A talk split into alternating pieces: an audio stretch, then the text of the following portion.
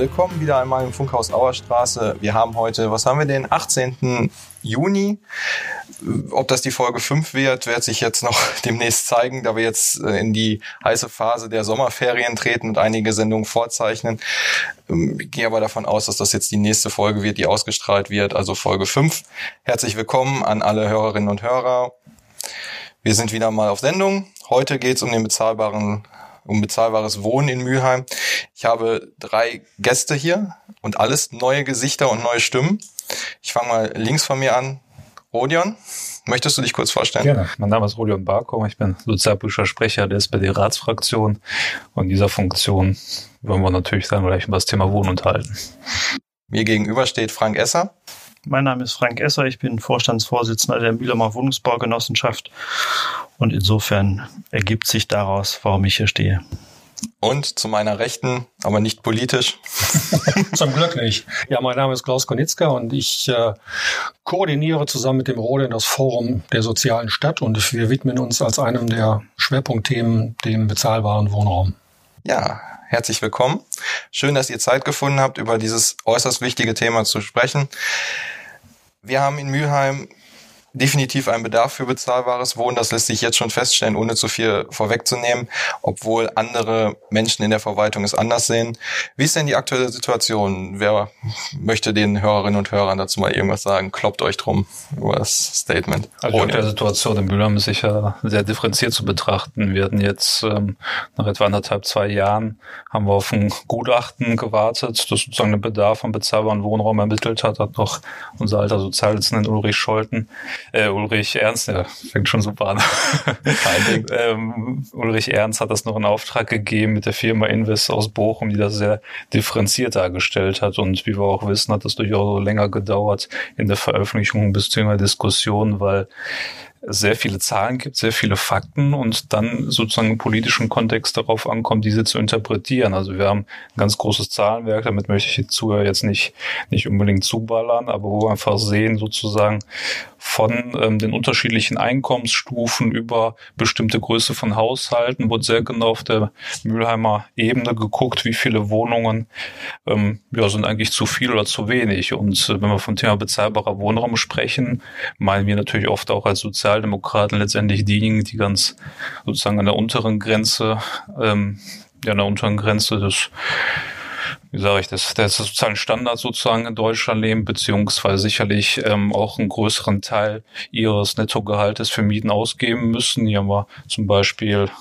ähm, als, als einen Richtwert 40 Prozent gehabt in diesem Gutachten, wo sozusagen deutlich mehr die Menschen ausgeben müssen für bezahlbaren Wohnraum und dann natürlich auch eine Schieflage aus sozialer Sicht geraten. Wiederum gibt es natürlich in höheren Einkommensklassen Menschen, die sich auch äh, Wohnraum leisten können, der deutlich günstiger ist als das, was sie bezahlen können. Und ich sage mal, als Einleitung dazu müssen wir halt jetzt genau in die Zahlen gucken, wo an welcher Stelle, bisschen auch in die Stadtteile genau, brauchen wir für welche Bevölkerungsgruppen mehr Wohnraum tatsächlich. Ich würde das ganz gerne mal ergänzen wollen, weil ich so schon nicht der Auffassung bin, sondern auch weiß, dass wir in Mülheim die Mülheimer Probleme nicht alleine gestemmt werden bekommen, sondern äh, ich möchte den Blick auch noch mal ein bisschen auf die Bundesebene äh, lenken, weil wir mit Sicherheit auch Bundes- wie auch Landesforderungen in Anspruch nehmen werden müssen bei der Thematik, wie diese Rodion gerade schon, wie Rodion die gerade schon angesprochen hat. Ähm, wir wissen alle, dass die Zeitungen voll davon sind, von mit den Berichten zu steigenden Mieten, zu Mangel an bezahlbaren Wohnraum. Und daraus leite ich schon ab, dass wir kein Erkenntnisproblem haben, sondern eher Handlungsprobleme. Und die Handlungsprobleme setzen genau da, dort an, wenn man sich anschaut, wo die, sind die Ursächlichkeiten. Rodian hat gerade schon eine Ursächlichkeit äh, benannt. Äh, Allgemein gilt es natürlich auch in der gesamten Republik, dass wir eine Entwicklung zu verzeichnen haben, die äh, ganz stark auseinandergeht, nämlich die Entwicklung äh, von Einkommen und die Entwicklung von Mietpreisen, Mietkosten. Die gehen also richtig weit auseinander. Da tut sich eine Schere auf.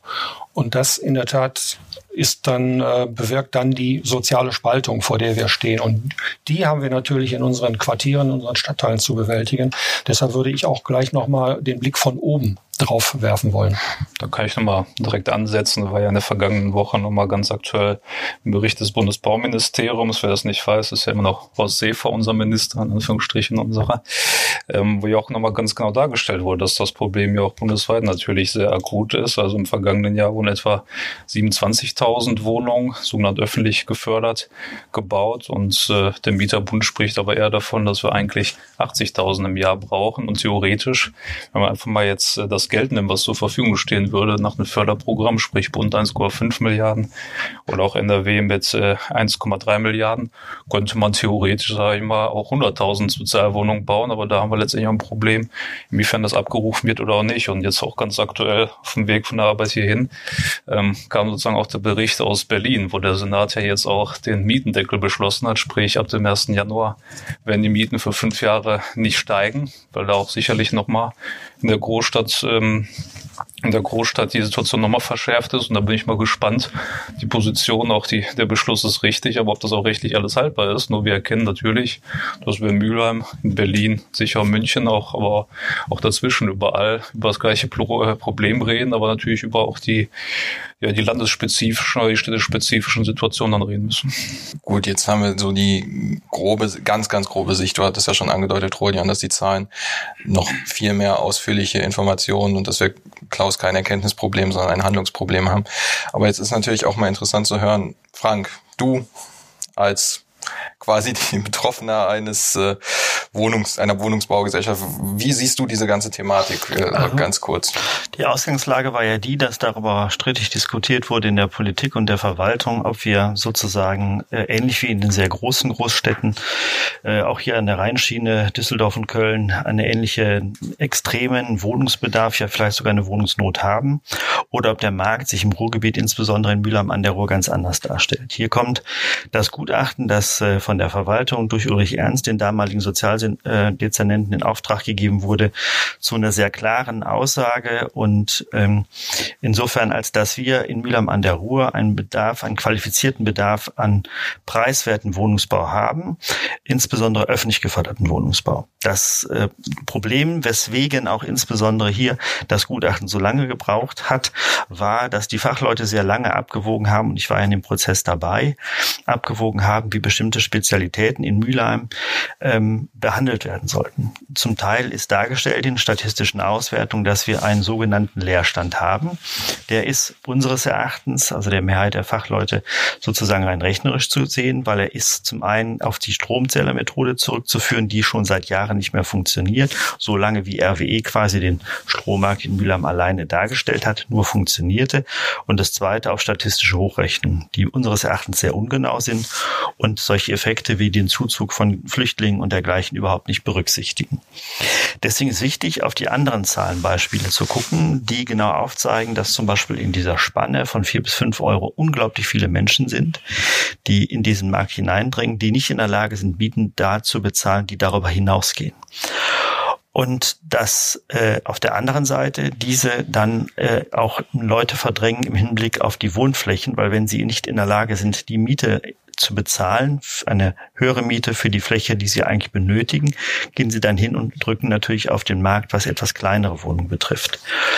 Ähm, hier würde qualifizierter Neubau, insbesondere im öffentlich geförderten Sektor, erhebliche Verbesserungen bringen, weil dann natürlich sich in diesem Marktsegment auch Entspannungstendenzen zeigen würden und insofern der Markt innerhalb dieser vier bis fünf Euro deutlich entlastet würde. Da sehe ich den größten Bedarf. Da weiß ich, dass äh, zum Beispiel die Kollegen von der SWB, aber auch unsere Genossenschaft noch einige hundert Wohnungen am Markt sind.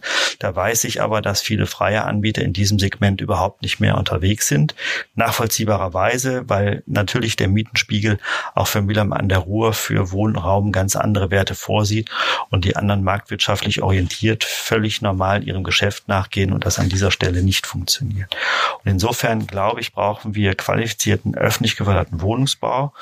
Wir haben nicht diesen Druck, den es vielleicht in Düsseldorf, Köln, erst recht nicht in Berlin oder meinetwegen in, in anderen riesigen Städten in Deutschland gibt.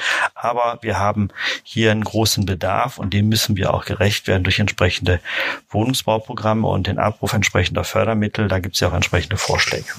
Klaus, an, der Stelle, an der Stelle genau. kann ich den Frank nur unterstützen an dieser Aussage, weil die langläufige Aussage bauen, bauen, bauen und nochmal bauen ist nicht, die kann einfach nicht die Lösung sein. Ich denke, dass wir in der Tat äh, richtige Wohnungen am richtigen Ort bauen müssen. Mhm. Das äh, äh, resultiert oder kann man auch an den Zahlen ersehen, äh, die gerade schon benannt worden sind.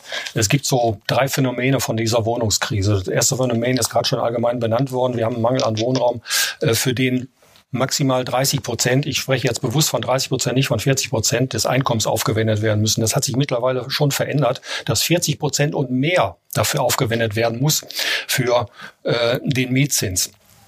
Das ist in der Tat auch das Ergebnis, was die Kreditreform ausgewiesen hat, dass Menschen sich arm mieten, wie Sie das beschrieben haben. Also wenn man 40 Prozent und mehr aufwenden muss für den Mietzins, verbleiben ja nur noch maximal beziehungsweise 60 und weniger Prozent für den, für den restlichen Lebensunterhalt.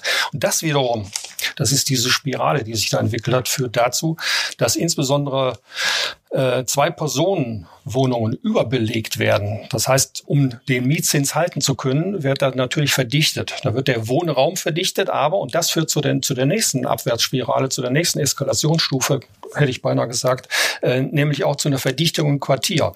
Denn der bezahlbare Wohnraum, das wissen wir auch alle, und damit kommen wir dann auf die kommunale Ebene, äh, konzentriert sich auf bestimmte Stadtgebiete, auf bestimmte Quartiere. Und was da passiert, das kennen wir alle, ist die Gefahr der Segregation. Und wenn wir die nicht im Auge behalten, dann äh, tragen wir natürlich nicht nur wissentlich, aber duldend zu weiteren problematischen äh, Verdichtungen in den Stadtteilen zu. Frank, ja. Ich will ein, auch einen Effekt ergänzen, weil der spielt, glaube ich, eine große Rolle. Und ich weiß nicht, ob er schon untersucht wurde. Da hat das Gutachten jetzt wenig mit zu tun. Wir haben allein in Mühlheim an der Ruhr, ich will jetzt so schätzen, ich meine so 2,4, 2,5, bestimmt zwei, über 2000 Wohnungen aus der Bindung verloren. Alleine, wenn ich unsere Bestände sehe und die des SWBs. Das war ein Finanzierungseffekt aus den 90er Jahren, wo es eine einheitliche Prolongationsmöglichkeit gab, wo viele Unternehmen von Gebrauch gemacht haben mit größeren Beständen, die aber dazu führte, dass alle öffentlich geförderten Wohnungen, die davon betroffen waren, zwar verlängert wurden, aber mit der Verlängerung auch klar war, dass sie auf einen Schlag zu einem Stichtag, 31.12., aus der Bindung fliegen würden. Das war damals etwas, was jetzt Fachleute diskutiert haben, haben wir mal drüber gesprochen, haben wir im Verband drüber gesprochen oder so, aber es hat keinen weiter interessiert, weil der Wohnungsmarkt einigermaßen entspannt war und in Ordnung. Und ähm, ähm, jetzt ist das aber so, dass natürlich die, ich will nicht sagen Versäumnis, aber die Effekte von damals natürlich äh, jetzt nur wieder mühselig aufgeholt werden können, weil es gibt ja nur zwei Möglichkeiten, öffentlich geförderten Wohnungsbau zu schaffen oder sagen wir mal zweieinhalb. Der eine ist ähm, der Ankauf von Belegungsrechten, der zweite ist das über Modernisierungsförderung zu erreichen, indem man fördert und sagt, du hast wieder eine Bindung und das dritte ist der klassische Neubau. Es ist aber alles im Vergleich natürlich sehr aufwendig und sehr teuer, ähm, wobei man man sagen muss, dass fairerweise, was die SPD-Landesregierung betrifft, auch die aktuelle CDU-Landesregierung im Gegensatz zur alten CDU-Landesregierung von Rüttgers, die sich dessen Problem besicht, äh, äh, sicher sind, denn die Förderung mit deutlich über eine Milliarde Euro für NRW, das ist schon in Anführungsstrichen ein Klotz. Wenn man bedenkt, dass zum Beispiel ein Land wie Bayern die Mittel aus dem Bund, die hinzugeschossen wurden, nur dazu benutzt hat, um die eigenen Mittel in den Bereich runterzufahren. Das Problem, was ich dabei sehe, ist, dass diese eine Milliarde, die zur Verfügung gestellt werden, plus weitere 500 Millionen, die sind nicht zweckgebunden für die Länder. Das ist meines Erachtens Problem. Und so gehen alle Länder, gehen alle Länder damit unterschiedlich um. Äh, ein eine Thematik, die sich daraus ergibt, nicht nur daraus ergeben hat, sondern die auch die Länder betrifft, unterschiedliche Herangehensweise, ist auch äh, auf NRW-Ebene wurde, ich weiß nicht, 2005 oder so was, die LEG aufgelöst. Die wurde damals äh, unter Rüttgers äh, verkauft, äh, ich glaube, mit einem Erlös von ungefähr 750 Millionen. Die hat heute einen Marktwert von sieben, ja, was war das, sieben Milliarden, glaube ich, sieben Milliarden Börsenkurs. So, und uns fehlt also in der Tat diese steuerungspolitische Steuerungsmöglichkeit, auf Wohnraum Einfluss zu nehmen, beziehungsweise den gestalten zu können. Und da sehe ich das Land in der Tat in der, in der Verpflichtung. Eine weitere Zahl äh, zum bezahlbaren Wohnraum äh, auf Landesebene. Äh, 2016 wurden in NRW 9300 äh, Wohnungen gefördert. 2018 waren es nur noch 6.150. Das ist ein Rückgang von 34 Prozent. Meines Erachtens nicht nur ein wohnungspolitisches, vor allen Dingen aber ein sozialpolitisches Desaster, was die Landesregierung sehenden Auges durch die Deregulierung bewirkt hat. Wie du sagst, die Störung fehlt an der, an der Stelle, Klaus. Und ähm, ich meine, wir, sind ja, wir sehen ja sehr differenzierte Thematik an der Stelle. Und man muss ja sagen, bis 2006 war ja der Bund in der gesamtheitlichen Verantwortung. Und wir sehen natürlich, auf der einen Seite ist es gut, dass die Länder mehr Kompetenzen haben, aber dann kommen eben die unterschiedlichen Konzepte, die unterschiedlichen politischen Ausrichtungen zustande. Und letztendlich sehen wir, und das ist auch völlig egal, welche Farben die Regierung trägt, der Bund, der kürzt ja auch sozusagen die Mittel. Jetzt haben wir 1,5 Milliarden, ab nächsten Jahr sind, glaube ich, eine Milliarde veranschlagt. Da sehen wir auch, dass ähm, nicht nur die Steuerung fehlt, sondern auch das Gefühl der Verantwortung. Weil letztendlich, und damit haben wir ja eingestiegen, ist es ein bundespolitisches Thema, oder zumindest ein bundesweites Thema. Und die Frage ist tatsächlich, wie kommen wir für uns hier auch merklich Mühlheim voran? Ja, sind wir auch schon genau beim nächsten Thema, würde ich sagen, Verantwortung. Wie übernehmen wir als Mülheimer SPD Verantwortung in diesem Bereich? Das haben wir ja schon zweimal gemacht, glaube ich. Äh, nicht nur zweimal, sondern dreimal. Wir haben entsprechende Anträge im Rat der Stadt gestellt, für den Rat der Stadt, äh, zum Thema bezahlbarer Wohnraum. Es wurde gerade schon angesprochen, dass daraufhin ein Gutachten erstellt worden ist, was auch zwei Jahre gedauert hat, bis das das Licht der Welt erblickte. Aber wenn man mal historisch zurückschaut, äh, haben wir 2017 genau dieses Thema aufgegriffen und haben gesagt, dass wir bezahlbaren Wohnraum in Mülheim benötigen. Das haben wir auch begründet. Interessant ist dabei die Antwort, die damals kam von der Verwaltung, äh, sprich vom Baudezernat. Herr Vermeulen hat dann äh, das Institut der deutschen Wirtschaft aus Köln zitiert in der, in der Antwort, äh, die da lautet, die Politik muss Daher keine neuen Programme initiieren und die Wohnungsmärkte stärker regulieren. Der Wohnungs die Wohnungsmärkte funktionieren. Die Bautätigkeit zieht als Reaktion auf die gestiegenen Mieten spürbar an, wenn auch verzögert. Und das hast du, Frank, gerade an, angesprochen und an anderer Stelle auch gesagt. Dieses Defizit, was wir im Moment haben, aktuell, das können wir gar nicht so schnell lösen wie die Bedarfe da sind. Und so eine Antwort oder diese Antwort dann äh, von der Verwaltung zu bekommen, ähm, ich glaube, da muss noch mal ein bisschen nachgebessert werden, beziehungsweise nach unserem nachfolgenden Antrag zum Bündnis für, für Wohnen muss meines Erachtens in der Tat die Politik ein großes Augenmerk darauf legen, dass sich die Verwaltung nicht in so einer passiver, weiter in so einer passiven Haltung bewegt.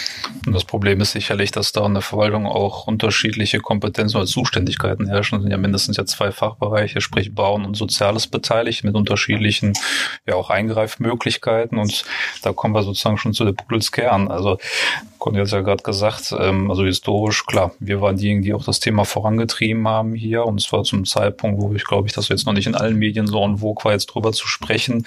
Das Gutachten ist sicherlich auch ein Ergebnis davon. Da muss dann ja auch zumindest ja, hat die Verwaltung bei uns die Unterstützung eingeholt, dass man das auch machen kann, mit entsprechenden Mitteln auch unterlegt. Und jetzt ähm, gilt es natürlich, ähm, ja, Fazit rauszuziehen. Was machen wir? Ein, eine Initiative, die wir jetzt gemacht haben, auch äh, nachdrücklich am Beispiel. Wir haben, wir haben ja gesehen, in Hamburg gibt es es ja da schon als, als Thema, wo, wo mehrere Wohnungsmarktakteure zusammenarbeiten, letztendlich auch dort mit dem Senat, haben wir das Thema Dialog mit den Wohnungsmarktakteuren, also Stichwort Bündnis für Wohnen, forciert. Das ging ja auch aus dem, aus dem Hearing, aus dem Expertenhearing hervor, das wir ja im März hatten. Und ähm, da hatten wir jetzt zufälligerweise jetzt am Vortag dieser Aufnahme hatten wir Sozialausschuss, wo ähm, ja, wo der Sozialdezernent, neue Sozialdezernent Marc Buchholz ja gesagt hat, gut, jetzt als Mitteilung, wir haben uns geeinigt, gemeinsam mit Peter Vermollen, äh, dem Baudezernenten, wir würden jetzt eine Veranstaltung im Frühjahr machen mit dem Schwerpunkt Bauen und eine Veranstaltung im, im Herbst mit dem Schwerpunkt Soziales. Also ich sag mal vom Gefühl her, darüber müssen wir nochmal diskutieren, weil wir natürlich eine regelmäßige und auch eine intensive Berichterstattung zu dem Thema, weil ich sag mal, wir reden immer wieder mal auf unseren Initiativen über bezahlbaren Wohnraum oder Wohnraumpolitik, aber von der Verwaltung selbst kommt dann sozusagen jetzt die Antwort, okay, wir interpretieren euren Beschluss so, dass wir euch zweimal, zweimal im Jahr informieren, was wir so alles machen. Das ist mir ein bisschen zu wenig, wir müssen ja in der Tat dann am Ende bei jedem einzelnen Projekt oder bei jedem einzelnen Bebauungsplan ja auch gucken, okay, was wollen wir eigentlich an der Stelle? Nehmen wir das, das Thema bezahlbarer Wohnraum eben ernst oder nicht? Da ist ein schönes Beispiel aus der vorletzten Woche, wo es ja, da steht ja jetzt der Frank hier, kann er vielleicht sowas sagen. Wir haben das Thema Lindgans Bebauung geht, was zwar noch ein Stück in der Zukunft liegt, aber sozusagen vom, vom MWB selbst ja schon der Hinweis kam, naja, wir würden durchaus schon uns überlegen, eine 30 Prozent, äh, 30 Prozent Quote an öffentlich geförderten Wohnraum dort zu schaffen. Und der Baudezernent sagt, naja, könnt ihr machen, ist schön, wenn ihr wollt, aber im Prinzip gar nicht notwendig. Das ist natürlich ähm, eine komische Darstellung, ist eine komische Position. Da werden wir nochmal ordentlich in die Diskussion reingehen müssen. Und im Prinzip geht es genau darum, bei jedem einzelnen Bebauung, die wir jetzt haben, eben verschiedene Aspekte, zu denen ich gleich noch komme, auch zu berücksichtigen. Bevor Frank da jetzt äh, direkt folgt, nur kurze Informationen am Rande für diejenigen, die nicht so tief in der Materie drin sind. Die Namen Buchholz und Vermoyen sind gefallen. Das sind beides Dezernenten von der CDU. Bis zum 31.03. dieses Jahres war der Sozialdezernent dieser Stadt noch sozialdemokratisch, erwähnter Ulrich Ernst. Jetzt sind wir in der Situation, dass wir bis auf den Kämmerer und den Oberbürgermeister im Bereich der Verwaltung niemanden aus unserer Partei haben. In, besonders in diesen zwei wichtigen Bereichen Planung und Soziales. Und Lindgens, auch das ist gerade gefallen, äh, die ehemalige Lederfabrik an der Ruhr. Für all diejenigen, die das vielleicht nicht wissen. Mülheimer kennen das natürlich. So, soll ich kurz Vielleicht äh, grundsätzlich, also Politik zu machen ist äh, Aufgabe von, von Politik und ja nicht äh, so von Verwaltung. Also ist die Aufgabe äh, der, des Rates der Stadt und äh, natürlich in erster Linie der Sozialdemokratie, ähm, hier äh, im Bereich der Wohnungspolitik, wie das ja auch mit den Anträgen schon geschehen ist, den Weg in die richtige Richtung zu weisen. Das ist ja auch diskutiert worden, geschehen mit dem Hearing aufgrund des Gutachtens, das im Februar äh, diesen Jahres stattgefunden hat und in dem die Experten sehr klar gesagt haben, das, was ich einstiegs schon gesagt habe, dass wir einen qualifizierten Bedarf an preiswerten Wohnungen haben. Und das war auch einhellige Meinung. Und nicht zuletzt da, vor diesem Hintergrund hat äh, der Verbandsdirektor Alexander Richter des Verbandes der äh, Wohnungswirtschaft Rheinland-Westfalen gesagt, dass er gerne hier zur Verfügung stehen würde, um ein äh, solchen, solches Bündnis äh, zu initiieren, wie es in anderen Städten auch schon funktioniert. Die Problemlage ist die, dass die über Schlüsselzuweisung des Landes über die NRW-Bank äh, zugewiesen öffentliche Mittel für Milam an der Ruhr da an der Stelle nicht ausreichend sind mit zwei kleineren Maßnahmen, wie sie regelmäßig von SWB oder uns durchgeführt werden, ist es äh, so, dass im Prinzip die Mittel dann schon nahezu abgefrühstückt sind oder abgefrühstückt sind. Andere machen das ja auch. Ähm, aber die Bereitschaft des Landes für gute Konzepte, insbesondere Gemeinschaftsunternehmungen, ähm, ähm, die Bereitschaft da ist, zusätzliche Mittel für sinnvolle und gute Vorhaben zur Verfügung zu stellen. Und da meines Erachtens ist der Ansatz, auch für Mülheim eben zusätzliche und entsprechende Mittel zu generieren.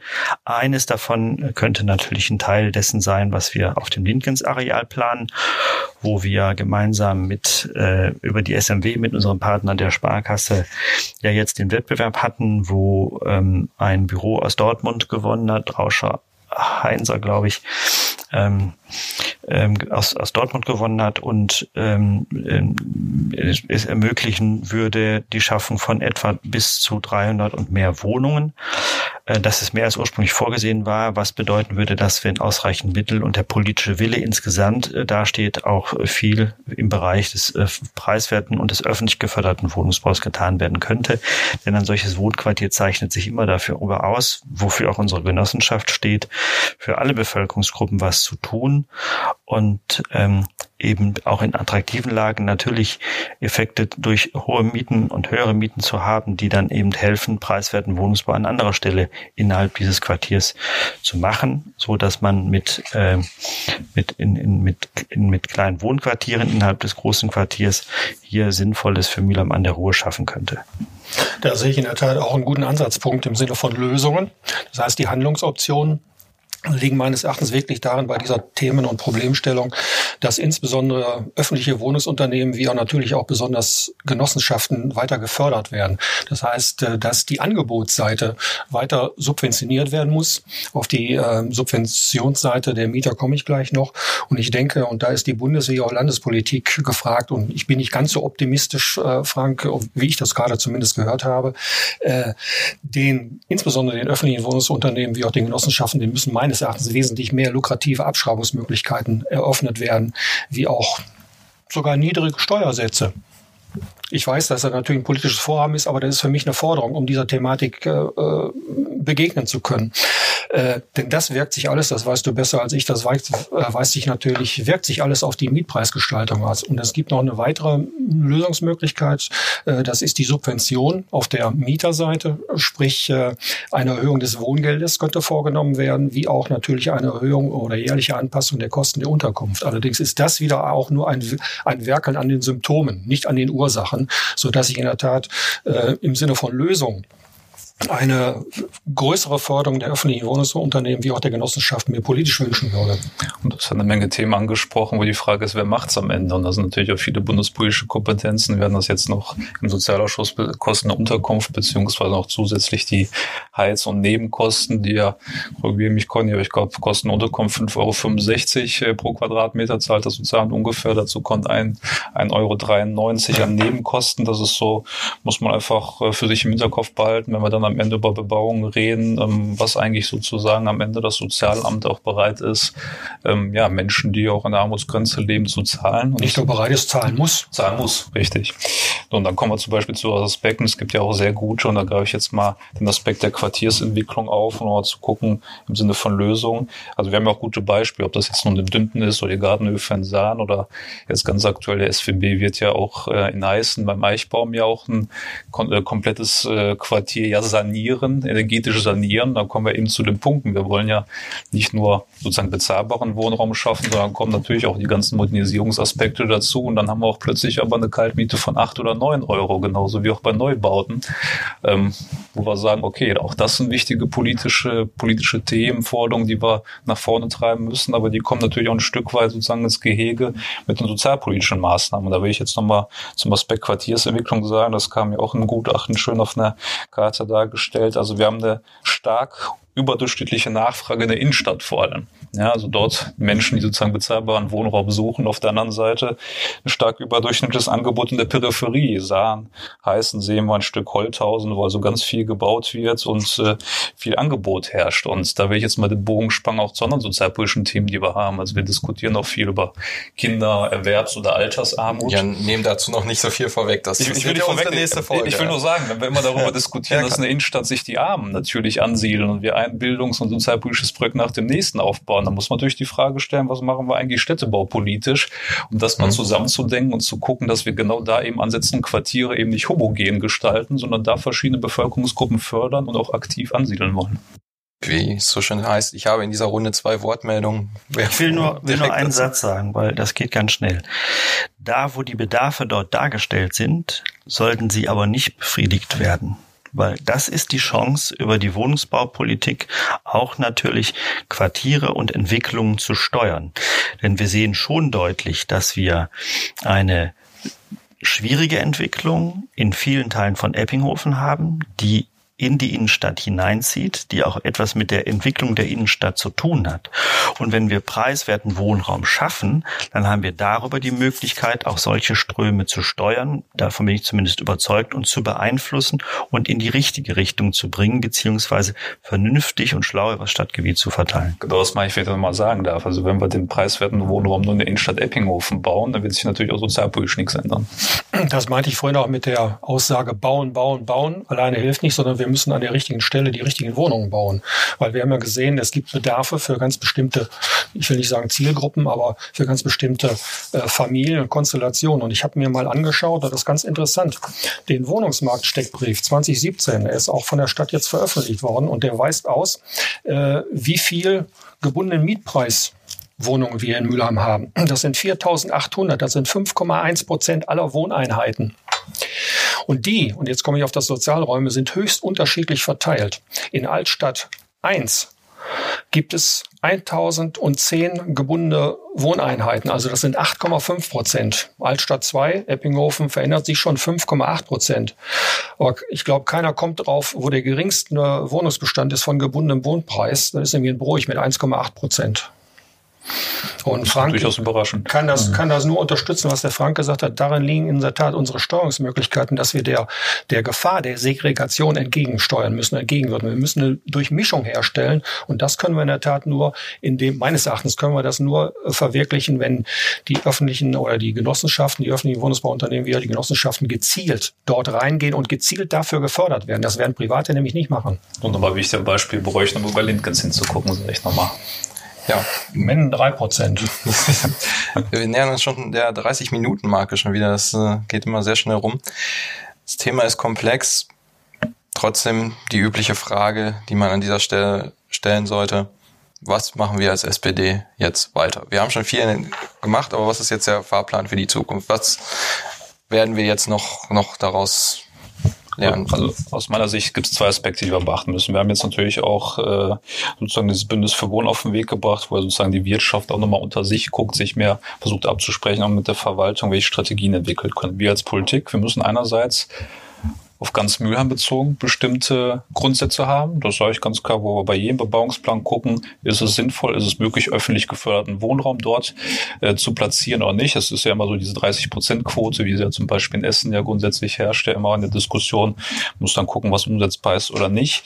Dann natürlich gucken, wie entwickeln wir gesamte Quartiere, wie entwickeln wir auch, hier steht das so schön als so als Leitprojekte, beziehungsweise wenn wir ähm, letztendlich auch ein Grundstück verkaufen, ja, dann verkaufen wir es ja oftmals für den höchsten Preis. Und da geht es darum, genau hinzugucken, diese sozialpolitischen Konzepte auch näher zu beleuchten, ja, als Beispiel altersgerecht, inklusiv, integrativ, generationenübergreifend, was wir zum Beispiel auch am Fünterweg äh, dort gekriegt haben. Also wir, es gilt wirklich bei jedem einzelnen Projekt hinzuschauen und dann eben, das ist der zweite Aspekt, in jedem Quartier genau hinzugucken, ja, was wollen wir vor Ort eigentlich erreichen.